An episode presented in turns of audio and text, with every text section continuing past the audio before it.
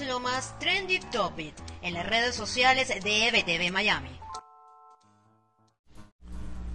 Hola, soy Karen Aranguibel y esto es lo más trendy en redes sociales desde el lunes 31 de agosto. Comenzamos con Venezuela. Un peligro inminente en aguas venezolanas, ahora por el hundimiento de un buque petrolero con miles de barriles a punto de desatar un desastre ecológico en el Golfo de Paria, en el estado Sucre, es lo más tuiteado este lunes 31 de agosto. También el decreto presidencial que ha anunciado Nicolás Maduro para, según él, impulsar un nuevo diálogo con la oposición ha sido la comidilla de las redes entre quienes critican duramente la propuesta y los afectos del régimen que la apoyan.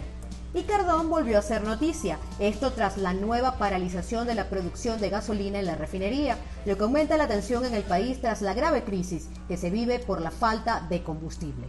Mientras tanto, en Estados Unidos, una polémica publicación en las redes sociales por parte del líder de la mayoría en la Cámara de Representantes, el republicano Steve Scalise, sobre las protestas en varias ciudades del país desató una controversia sin precedente, ya que los usuarios de las redes sociales criticaron que Scalise había editado el video con una voz manipulada para culpar a los demócratas de lo que estaba ocurriendo.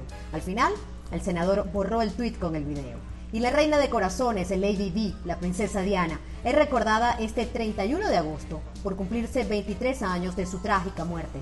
Una mujer que sin duda será recordada siempre ya que marcó un antes y un después en la monarquía británica. Con esto finalizo este reporte y los invito a ampliar estas y otras informaciones en nuestro portal web www.ebtvmiami.com y seguir nuestras cuentas en redes sociales arroba ebtvmiami y arroba ebtvdigital en todas las plataformas disponibles. Soy Karen Aranguibel y esto es lo más trendy de hoy.